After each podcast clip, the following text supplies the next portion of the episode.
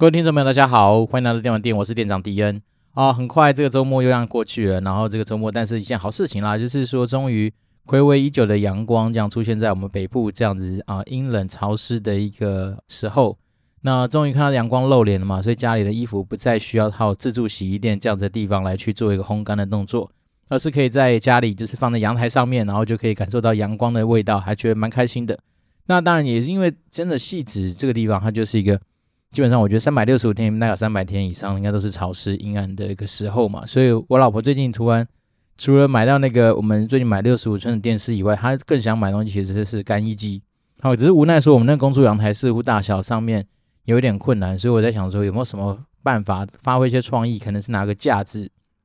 看能不能把它架起来吧。如果能够成功的话，那未来我就更不用常常跑那个自助洗衣店，而是会在家里自己就用。就是烘衣机来烘衣服，好，因为我我相信有小孩子的家庭应该都有这样的经历，就是说小孩子衣服很多啊，那大包括说大人可能常常会运动的话，那你衣服量其实很大，那所以如果有自己家里有那个烘衣机的话，相对来说就会对我来讲应该会比较省事。好，那我这边有一个东西要稍微跟大家修正一下，就是我之前说 PS5 买上来好像没有太特别的一些感受，其实我觉得我错了。好，自从我家换了那个六十五寸的电视，我们是用那个呃国际牌的啊，那当然我觉得。在有那种大电视的情况之下，然后尤其是它又支援 4K 嘛，就是更能够把 PS5 的那个效能发挥出来。那我用它来打 NBA 之后，我才发现说，哦，原来之前我的错觉只是因为电视太小或者太旧。哦，那自从有了那个新电视搭配起来，天哪，那个呃球员的细腻度啊，然后包括说它有些动作的一些精细程度，你就可以表露无遗。然后甚至是因为大荧幕嘛，所以你在整个呃看 NBA 球赛的过程中也是特别的开心啊。所以我就是说。对，我之前说，诶，PS5 好像不值得入手这件事情，好像有点错误了。我觉得其实蛮值得的，嗯，但是它因为如果你没有给它一个好的一个呃什么显示器，就是大电视的话，当然它的效果跟效能上面发挥就会有一些它的呃障碍。所以我是觉得说，如果在你的所有条件都允许的情况之下，入手个 PS5 搭配一个有 4K 画质的电视，相对来说你那个效果应该会非常赞。那当然，因为迪恩最近开始待业了嘛。我们讲失业，失业这个名词总是讲起来比较害羞一点，所以我都常跟人家说我是待业中了。那因为待业嘛，所以时间相对来说就会比较多。那我当然就可以用一些啊、自己的时间来去稍微体验一下我就是一直期待很想要玩的一些游戏。那当然，另外一件事情就是因为刚好自己我现在也深陷其中，我就是要必须去准备履历啊，然后可能有些机会要跟人家做一些 phone interview 的这样机会。所以我自己最近也开始着手在编撰我自己的履历。那当然，我之前有提醒大家说，在我们的第十一集跟第十二集有讲过，说，诶，履历怎么样准备的一些大方向。那包括说一些呃面试未来可能可以注意的一些地方之外，那当然也很感谢我们热情的听众给我回馈，说他在我们的第十一集吧，就是写履历这件事情上，他听了至少五遍。我说哇，真的非常感谢他了，因为他是说每一次听他可能多少都会有一些呃新的一些领悟，或是一些新的一些想法。所以导致说他在他自己履历的编撰上面，他确实多花了一些时间。那也很感谢他，就是愿意把履历 share share 给我来给他做一些快速的一些呃回馈。那当然，我觉得他的本身的那个美感啊，甚至他整个格式的设计，我觉得基本上都很强啦，早就已经超越就是我这个没有什么美术天分的人。好，但是我真的觉得，就是说有些东西我们还是可以一些根据实际上的案例跟状况有些交流。那这是我觉得，就是敌人始终来保持的一种心态，就是说大家共好嘛。如果说能够在我时间有限的情况之下，那能够多帮忙大家，就是我一个觉得蛮期待的事情。那也因为自己在编撰履历这件事情啊，所以最近上院也蛮也想蛮多的，就是还有一些额外的东西可以补充给大家做一些简单的参考。也就是说，呃，最近刚好也有一些机会跟。从事 HR 相工作的一些朋友做一些交流嘛，那我们大家普遍的一个共识都是说，通常一个陌生的履历，从我们打开到结束，也许不超过三十秒的时间，三十秒算是高估了。甚至是我之前看的什么哈佛商业评论的文章，还有说到是说，正常来说，通常平均而言，一个履历出现在就是审履历的人面前，大概就是七秒钟的时间。所以大家也可以想象看啊，为什么我一直强调说，你必须要有一些呃相对比较有。等记忆点，或者说相对比较有劲爆的点，能够让大家带走，其实不外乎也就是增加哦，我今天在七秒钟之内扫到你的那个重点，然后能够产生下一个我继续看下一个七秒的可能性。所以就说履历这种东西，为什么嗯，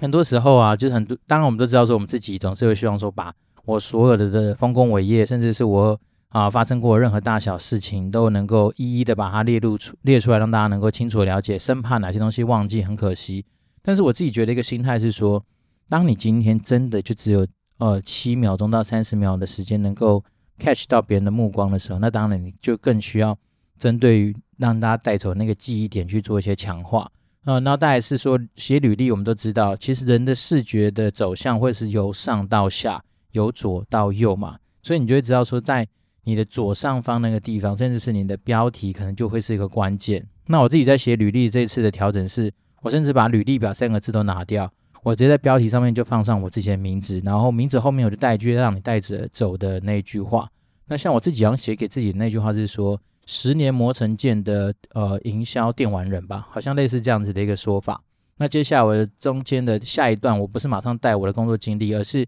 我写的一一小段，我对我这个人自己的一些，不管是品牌或者我这个人个人的一些简单的，呃，我们叫做什么 bullet point 的一些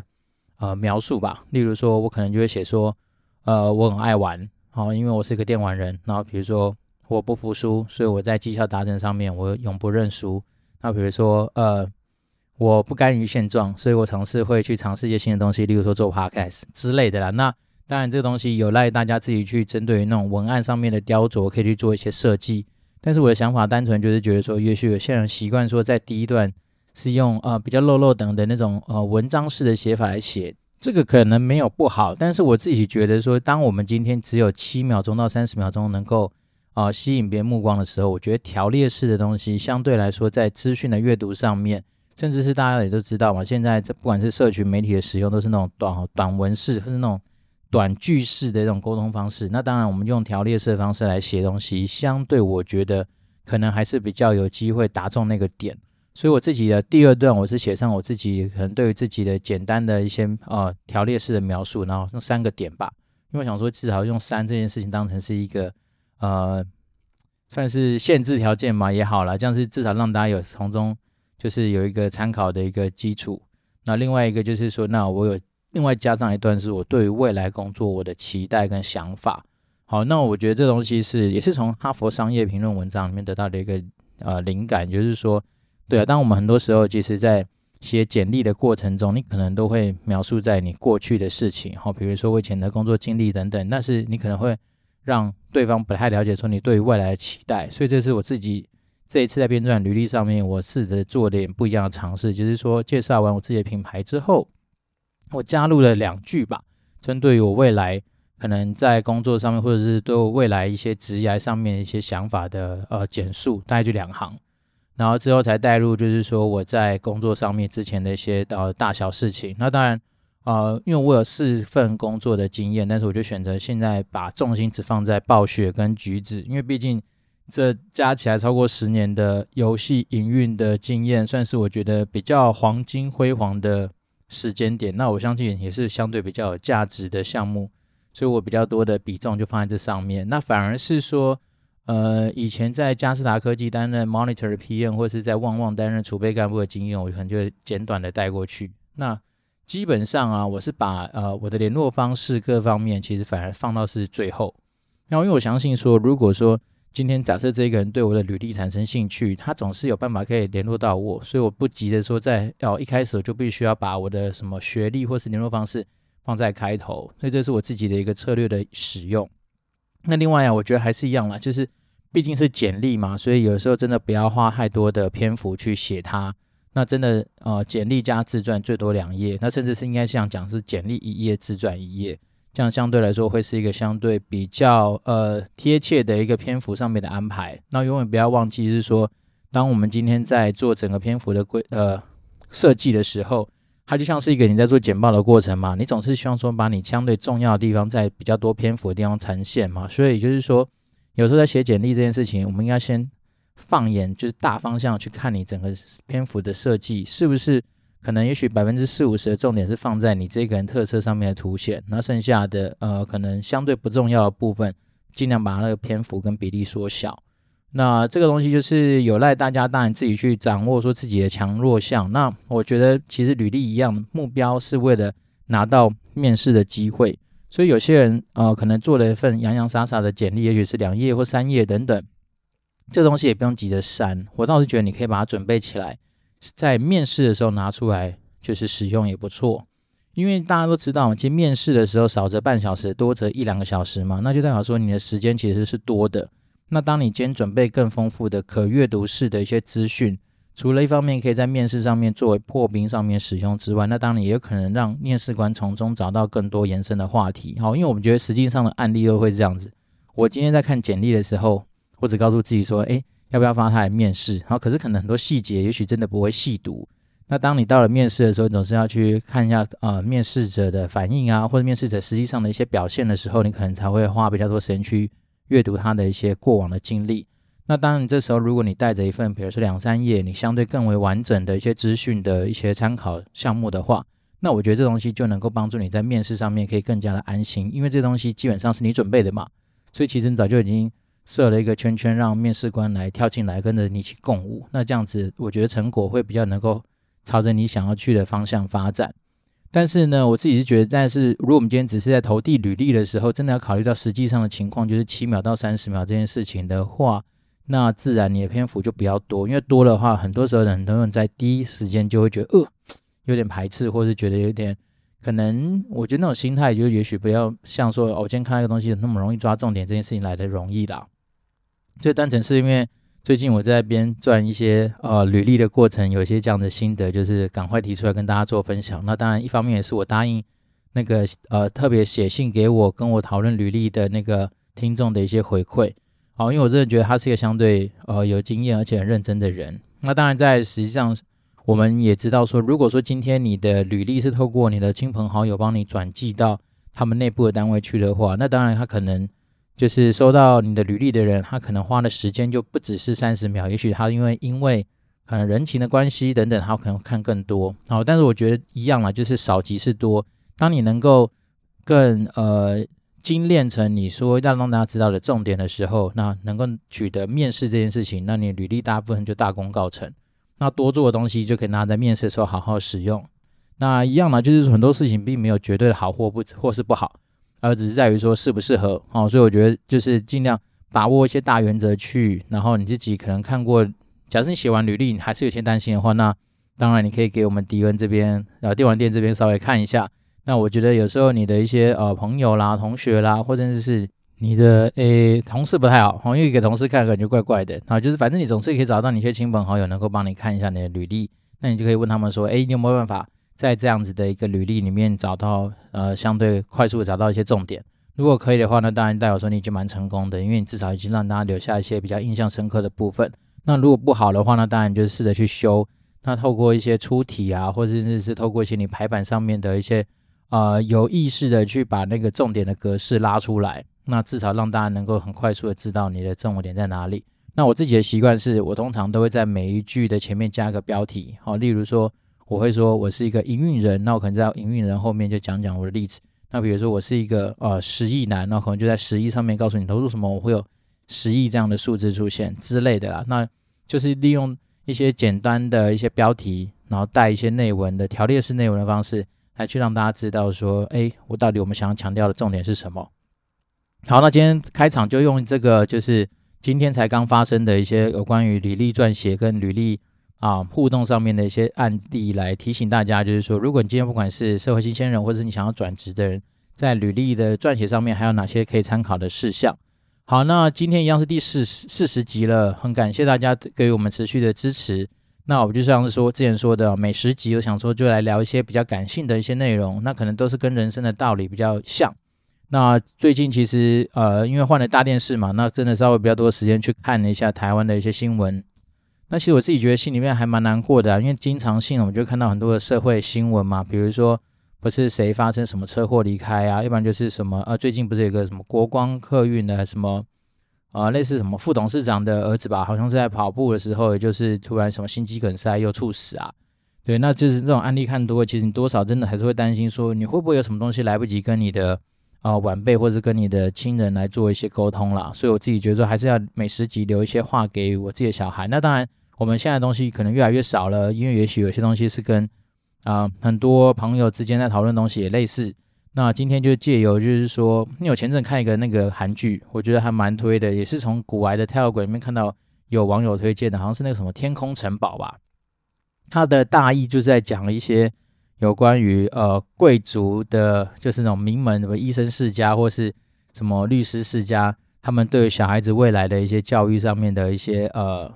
算是手法嘛，或者是说一些算是扭曲的一些期待。那我自己是觉得还算不错看，因为它的整个节奏安排都还不错，至少哦我没有看到睡着啦。那我觉得还蛮好看的。那当然它从中也引发蛮多我自己对于。未来小孩子教育上面的一些想法，那今天这一集也就是说讲出来，至少当成是一个记录，以免也说以后忘记啦。因为毕竟我现在小孩子才三岁多，那当然等到他到到了国小、国中、高中，也许要好几年以后的事的事情。那只是说想要提醒自己，也是提醒他，就是说，通常以我父母给我的教育来说，我们并没有设定说小孩子一定要往哪个方向去走。好，那此那当然就是如果他适合念书，他愿意念书，他愿意。往一些大家比较呃相对知道说风险比较低的路去走，当然我也可以给他祝福。但是如果说他今天真的是有一些在某些表现上面有些天赋的话，我倒是觉得啦，其实真的也不用太去设限小孩子的未来的发展。但是以我们家的规矩来说，就是一个规范，就是说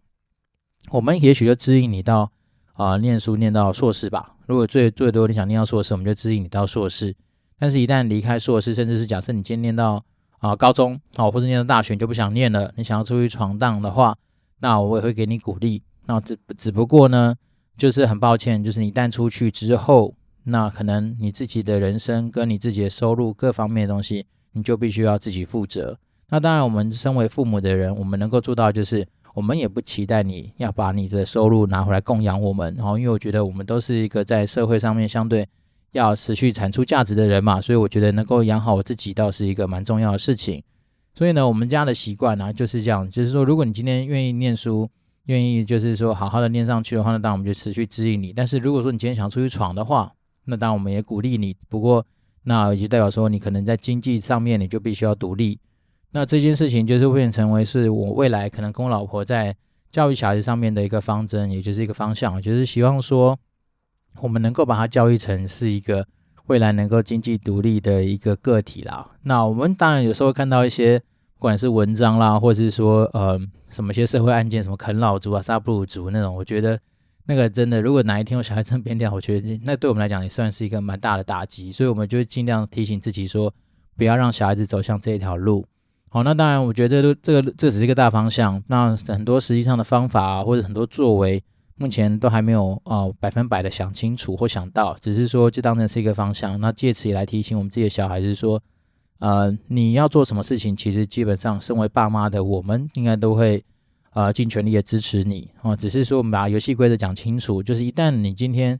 真的勇于想要去追求自己人生的梦想的时候，那也请不要就是说哦天真的以为说我们可以无条件哦百分之一百二十或两百的一个支持你。对，因为毕竟我们还是有自己生活要过嘛，对不对？那我觉得这些东西就是大家把规则讲清楚，好像对于未来彼此在整个互动或合作上面，可能也会更加的一些默契。也不能说合作，也对，确实很多时候我们需要小孩子配合我们父母的一些合作，这是没错的。好，那我就觉得说，其实有时候你可以从，因为毕竟有小孩嘛，那你很多时候会去跟一些朋友的小孩有一些互动啊，或是说参与的时候，你就发现，哎。很多小孩子如果愿意跟爸妈合作的话，其实整个画面跟场面其实是蛮和乐融融的。但是有的时候，如果有些小孩子他妈天生不爱合作，可能真的是很恐怖。哦，那我们真的就是，当然我们也不是别人的小孩子爸妈，所以我们也不方便说什么。只是有时候看到这种小孩子，你就会觉得说靠腰，要是我真的是他爸妈，或者说在大家旁边去毒打一顿或怎么样。但是实际上我们也不能这样做。好，那只是说，呃，人生其实就是这样，就是说它其实很长，那长到有的时候我们真的也不知道说。未来会发生什么样的事情？那不过借由这一次我自己从呃暴雪离开的经验来说啦，我真的觉得广结善缘这四个字还蛮重要的。好，那当然很多人说会会选择说，反正我就是当一个孤星哦，一直以来我就是独来独往，独善其身就好。但是我自己觉得啊，我们自己一方面是我是学商的嘛，那学商的人，如果说你在这个世代上面没有办法多去跟别人有一些呃互动，或者说产生一些呃比较有价值的事情的时候。我自己觉得，在面临到一些状况的时候，就会相对比较辛苦。好，那我自己以我爸爸为例好了，我就说我爸十几年前中风嘛，那他就是一个非常孤僻的人，他以前一直以来就是，嗯，老实说，他并不是一个非常善于交际的人。哦，一方面他可能是他话少，或者是他就是选择说，反正我就把自己顾好就好，没有差。可是这件事情，我倒是觉得，以他自己过来人的经验，他应该现在蛮有感触的是，因为当他那时候中风倒下去的时候，他真的什么事情都做不了啊。那所有大小事情都是需要靠他的朋友、靠他的小孩、靠他家人来帮忙他去做一些处理。你就会发现说，其实你在这个社会上，你不可能就是那么好像自己很厉害，一个人就能够完成所有的事情。然后再来是，我们也知道，我们本来这个社会它就是一个很有体制的一个地方嘛，所以你不管是说今年你要去看医生啊，你要去排病床啦，你要去做很多呃一些补助款的申请啦，甚至说你光是买个辅具要得到老师的一些推荐或者什么，那个都是要很多人的帮忙。所以我就是觉得说，这个社会其实真的有的时候广结善缘很重要。那当然有时候呃广结善缘的过程中，大家会觉得说你是不是太啊，大方啊，那导致说自己可能钱都存不够或怎么样？嗯，我觉得这就是一体两面啦。就是说，呃，当然迪恩本来就是我自己本来就是不会是一个非常吝啬的人，好，因为我总是觉得说，在自己条件可允许的情况之下，当然能够多做一些我自己觉得还蛮开心的事情，我就尽量去做，而不是说太会去斤斤计较这些事情。因为我自己觉得，我们自己活在这个世界上。其实真的是，呃，宁可人负我，不可我负人嘛。所以我自己想的是说，只要能够对大家不要亏欠，然后持续当一个有价值产出的人，对我来讲，这就是我一个蛮重要的人生观。那至于你说钱这种东西，从讲实在的啊，生不带来，死不带去嘛。那够用，其实所谓够用，嗯，应该说也不能说够用不不够用，而是说再也是说，你其实只要不要产生你自己太大的负担。基本上很多时候，你是跟朋友聚餐啊，或者说买一些礼物送同学、送朋友，在交换礼物上面的时候，也许多稍微比人家多个五十块、一百块这样子。其实，嗯，我觉得只要当当下大家那整个气氛各方面很不错，然后大家对你有些好的印象，这种东西其实我觉得都算是蛮有价值的啦。那就回到我们以前大概第一季吧，好，一直持续跟大家分享，是说在我们这个嗯人生的处事上面。很多时候，真的要去思考的是事情的本身的价值，而不是去一直在乎那个价钱。好，那当然有时候我们真的太在乎那个价钱的时候，你就会觉得说，哇，那个生活的过程中，其实无形中你会增加很多，我觉得不是很太不是太开心的事情。好，那这个东西也是个例例子，跟大家分享，就是说，呃，像我们家有些长辈啊，他就是特别喜欢去省那些钱，就是他觉得说钱是很重要的。好，比如说，嗯，比如说我们去加油站洗车，也许是八十块、一百块，好，那就用机械啊，或是说手工帮你抹一抹那些东西，很快你的车就可以洗干净。好，那可能那个长辈他就习惯说，哎，我上次发现说，我去自助洗车只要什么三十块钱吧，因为他是什么先高压水柱喷一喷，然后上个那个泡沫，然后再用呃高压水柱或者低压水柱弄完，他说大概三四十块就可以搞定。但可是有时候。我自己觉得有时候术业有专攻啊，就是对我来讲，并不是一个以洗车为兴趣的人。然后再来是说，我自己以前真的也也不是没洗过，我有花时间去自助洗车店洗过。那我发现洗完一次，你那个花的时间那是要用小时来算的，那我就会觉得超不划算的，因为又累，然后洗的时候真的是讲真的又没有说非常干净。然后再来是说，那个时间花下去真的是，你说省又省多少钱？我今天去排那个加油站弄完大概十五分钟、二十分钟，然后我自己去自助洗车，有时候弄完一个半小时。对，那我多一个小时，然后时薪才他妈五十块、一百块，那我觉得好像就不是太值得啦。所以基本上有时候我们家有些长辈他们跟我讲这些东西的时候，我就不是很客气，我就会说，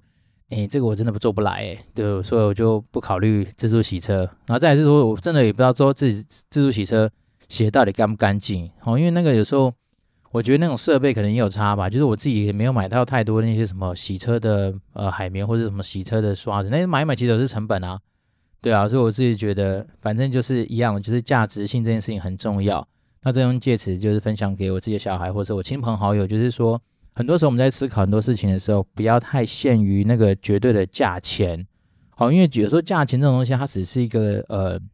结果吧。但是其实过程中，我觉得那种就是体验啊，或者说实际上。你能够得到的一些呃经验，我觉得那才是无价的啦。所以我一直觉得以前那个呃信用卡广告拍的很好啊，八八八八八什么 priceless，然后八八八 priceless。其实很多东西确实是这样，尤其是那种经验啊、回忆这种东西，它真的是无价的。那你说有些人就存了一辈子的钱，然后到时候走了，然后留下来也不是自己用到啊，然后给小孩子用到，小孩子把它败光，那不是也是蛮可惜的嘛？所以我自己是觉得说想现实一点点啊，真的是如果。嗯，对自己好一点，对自己家人好一点，对自己亲朋好友好一点，其实是没有不对的。那我自己觉得说，反正广结善缘嘛。那有一天，当你在需要帮忙的时候，因为你这些东西呃，慢慢的累积下来，它都会成为一个未来可能可以帮助你的一些资源。然后这种东西，它也是因为你可能花了时间跟比较长的一些时间精力去经营的话。他能够得到的那种回馈跟反馈才是比较强烈的。那当然，生命中总是会有些时候，你就是只是逢场作戏啊。但是那种，我相信那种人脉或是那种资源累积下来，可能都不是你的啦。甚至是说，你要真的要希望去找别人帮忙，也许得到的效果，我觉得相对应该都会有限哦。所以我自己的体会是这样。那我们就这样说了，美食集我们讲的话题可能是相对比较呃轻松一点啊，比较哲理一点啊，就是说比较没那么多硬知识。不过今天也是稍微。还是帮大家 update 了一下有关于就是呃履历在写法上面可能可以再多留意的一些项目。那在我们今天就要来讲讲最近有一个也算是蛮大的新闻吧，就是股癌也拿出来特别讲一集，就是又是杰克马哈，就是跟阿里巴巴有关。那他们又被搞了嘛？那再来是前几天的股价也是重挫了蛮多，所以我们就来看看阿里巴巴这家公司的财报好了。如果没有财报来看看它，它的体质确实其实还是不错啊。就像我们说的，如果我们今天财报白话所讲的一些。公司现在都是涨体质好的啦。那八八它的那个呃总结来说的话，它的分数大概有八十五分，所以八十五分以上其实也都不错。那它的毛利率要一直维持在四十五 percent 上下，那所以其实就以毛利率来看，它本身所处在的行业就是一个不错的生意。那再来是它的营业利益率大概是十八 percent，代表说它的费用率是二十六 percent，可见它的费用率不低哦，因为它毕竟是做那种网络平台各方面相关的一些事事业嘛，所以。费用率蛮高的，那它但是它的净利率还维持在二十九 percent，然后 ROE 大概稳定就是在十九点八、十九多这样子，所以它的整体来说营运体质上面算是蛮强健、蛮稳定的一家公司。然后它的负债占资产比大概是三十四 percent，也是逐年降低的情况，所以代表说它的股东对于他们来说是蛮看好的。那如果它真的发生什么财务纠纷的话，以它短期的状况来说，都是有立即清偿债务的能力。那它的现金占资产比大概二十八 percent，也就代表说它现金其实还是这样很多，蛮稳定的哦。所以整体来说，它的体质就是不错。然后它的营业活动现金流量大概从一七年开始就每年提升，而且每年都是正的，所以就代表说它确实是有在赚钱。那在我们都知道说阿里巴巴占怎么样，也都是中国上是呃很大的电商龙头嘛，所以我是觉得说它的体质来说就是蛮强健的。那当然，因为最近。可能因为他的那个呃，Jack Ma 被处理啦，所以他导致说他的那个呃股价是有重挫的一个状况。好，那以他现在短期的股价来去对应他就是呃历史股价的一个那个回归的状况来看的话，它大概已经低于它的那个均价以下了，大概到一个标准差左左右的位置。所以呢，综观来说，它的体质不错，然后股价稍微被下杀蛮多的，所以它现在算是一个低价的一个状态。好，那这对我来讲，因为我本来就有在投资八八嘛，所以你说会不会加码嘛？我觉得有可能呢、就是说，以它现在既然掉到低价的位置，然后本来就觉得说它应该算是嗯体质稳健的一家公司的话，我应该会我自己啊，应该会去选择加码，没有错。不过古玩也有提醒啊，说可能可以再观察一下下，所以我可能会稍微再看个几天。好像是觉得真的觉得确定它的股价就是维持在一个我觉得相对。比较低的水位的话，那就会小额的去给它加点奈米加码，大概是这样子一个概念。好，那我们讲完了，就是财报白话说，其实通常都很快啦，主要就是说让大家知道一些我觉得可能相对在体质上面好比较好的一些公司。那当大家在选择一些呃你想要投资的一些公司或投资一些标的的时候，至少我们可以来这个边对一对，说，诶，有没有出现在我的清单里面？如果有的话，那至少我可以告诉你说，它的体质应该都还是有它一定的一个水准。好，但是在之前几集的，还是要去听一下，因为有些公司，那时候我们真的只是单纯针对当周的主题去找公司然后，来去评判它好不好。所以之前可能有介绍到的一些比较多是雷的，那大家记得那些东西就不要当成是一个投资的标的。好，当然不过投资本就是艺术嘛，所以如果你今天透过是。筹码面啊，技术分析啦，线型面啊等等，或者什么，有些人在强调什么波浪理论，什么终极奥义版杀小的，然后那种如果你能够推出来说它是好的标的物，那当然就是反正既然是艺术嘛，那当然就是像毕卡索的东西一样，见山不是山，见水不是水，大家看自己的一些心情来去给他不一样的评价也说不定。好，那我们先来看一下今天有的一些 Q&A 或是观众留言的时间，其实也是我蛮喜欢的一个时间，因为能够看看啊、有哪多少听众给我们实际上的一些回馈。好，那第一个是十二月二十三号，呃，五 A 岛评论人留言的，就是电玩店的敌人就是棒，然后后面两个 Coco，那可能是图被弄掉吧。那内容是说真诚分享、实用分析，让人想追这个节目，然后爱心 by No More low 哦。No More Law 就是我另外一个算是律师朋友，然后他们也在经营另外一个就是 Podcast 的节目，叫做别跟我讲法律啊。不过他是本身是律师，然后 No More Law 的意思就是说他是从律师的角度出发，但是他尽量不要只讲法律，所以很像是一个呃两人对谈的一个蛮有趣的一个节目。那他的节目的一些主题都来自于他的一些生活，或来自于他们可能在他们实际上遇到的一些法律案件的所见所闻。那他的生活包括说。他们前阵子他的那个 B N W 的叉 One 去维修嘛，一修一修十三万。好，那他那集的题目就叫什么？呃，装逼的代价。那就聊一些有关汽车的东西。那当然，他有时候也会带到很多呃法律上面可以给我们的生活常识，或者是一些生活的一些小提醒。那我觉得这个节目也蛮轻松自在的，因为他们本意就是希望说能够跟台通一样，就是说以一个轻松闲聊自在的方式来跟大家聊聊一些可能。存在有的一些硬知识，好，但是大部分他们还是希望说，大家就是一个轻松的一个时光，来让大家知道，好，所以感谢呃 A A A A A 岛的一个留言，好，另外一个是十二月二十五号，来自于 Nash 零二二零的留言，他叫做迪恩加油，好，然后内容是说觉得开场乐有点太大声，希望可以调小一点，好，没问题，感谢这位 Nash 的呃一个回馈，那我再来看一下这一集怎么样在。开场乐上面能够调整一下，希望不要造成大家太多耳朵上面的耳骚扰的困扰。那不过另外一个补充就是 Nash 好像今年是接接的那个纽泽西篮网队的总教练的一个的那个职务嘛，所以大家可以期待一下啊，篮网队今年可能在整个打法上面应该会更加精彩。然后尤其是第一次他们的开幕战不是什么篮网打勇士嘛，就看得很过瘾啊，就是 KD 啊，呃。Kyrie Irving 他们那种跑轰的那种状态，其实真是把勇士炸到体无完肤。然后这算题外话，只是单纯跟大家分享一下，说最近 NBA 也开打了。那我自己本身有在玩那个 NBA Fantasy，呃，雅虎的那个呃，算是蛮有趣的游戏。那也玩了十几年了。那当最，然后每年我们都会跟一群我们自己的好朋友，就是我们现在玩的是那种呃竞标联盟，所以我们都会花时间去网咖。大概就是也许有时候五六个人，然后我们就坐在网咖里面，然后大家就那边丢球员出来竞标。这确实也是蛮好玩的，然后这样玩了十几年。那所以大家如果说呃本身有在玩那个 Fantasy NBA 的话，想要来做交流的话，当然也 OK，我们可以来就是保持一些啊、呃、交流跟互动。那我自己本身是呃内线进军为主的爱好者，因为我很在乎的一个项目叫做它叫 Double Double，就是他在比的项目有一个 DD 这个项目。那我前几年的建军都是以你只要球员能够产生 DD 就会是我的首选，所以通常。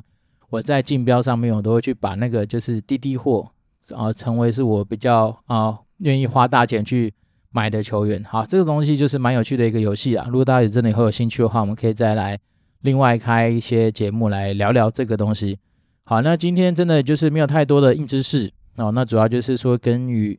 给予一些观众，嗯、在比如说履历写作上面的一些回馈啊，甚至说嗯、最近听到的一些所见所闻上面的一些想法。那当然，主要还是提醒自己啦，就是说，呃，未来小孩子会越来越大，可能会面临到很多教育啊，或者是说，呃，小孩子在选择人生志向上面的一些问题。那当然，就提醒自己说，不要当个恐龙爸妈哦，你不要说只是用我们这个世代的眼光来看待，呃，下一代所面临的一些呃环境。那当然，我们觉得本意都是希望小孩子不要受伤，都希望小孩子好。但是如果说他本身在选择那条路上面就被你给打枪，让他心情不好的时候，好像又有点本末倒置。那永远不要忘记，我们迪恩电玩店这边一直强调的是，希望给大家带来是去思考价值这件事情，而不是太过于在乎所谓的价钱啊、绝对金额这种这种事情上面。那这边来说，对，我现在还在待业，好，所以如果说真的。啊、听众刚好有看到一些不错的一些呃工作机会，然后真的比如说蛮符合我们这种超过十年以上的行销营运的人的话，那当然就欢迎可以推荐给我们。那我们当然也就是乐于的分享我们自己的呃履历来去求职啊。那当然也是祝福自己，希望自己能够尽快的知道自己的下一步要去哪里。好，那当然，我觉得对人生来说就是不设限，那反而是更期待的是说能够嗯互相尊重或者互相珍惜彼此对于很多价值产出上面的一些呃成果啦。好，讲的太多，当然我觉得只是因为刚好最近呃天气不错，然后在录这个节目的前面几分钟我才刚跑步回来，所以其实有时候。今天讲法上面可能会比较亢奋，然后 比较，诶、比较没那种平静，但是我觉得也不错。反正我就我想说，就是利用啊不一样的一种环境和不一样的状态来去录一次自己的声音，也不赖啦。那就是单纯就是跟大家做一些互动跟交流。那一样，如果说你对于不管是职涯，或是说你的履历，或是说面试上面有什么大小想要讨论的事情，都可以寄 email 到 communicate d w d at gmail dot com，或是说透过。粉丝团的私讯啊，甚至是呃 Apple Podcast 五星留言，那我都会尽我的全力，百分之一百二十不藏私的跟您做一些互动。那我们这边是电玩店，然后祝福大家有个愉快的一周，因为今天是星期一，也是一周的开始。那天气慢慢变好了，但是据说跨年夜可能会下降到体感温度是负一度，那大家千万千万不要忘记啊保暖，而且真的不要跟自己的身体健康开玩笑。哦，那最近太多。啊，相对不幸的事情都在在提醒我们，其实生命无常。哦，但是如果可以的话，我们就多帮自己多照顾一下。那我们这边是电玩店，我是店长迪恩，那我们就下回见喽，拜拜。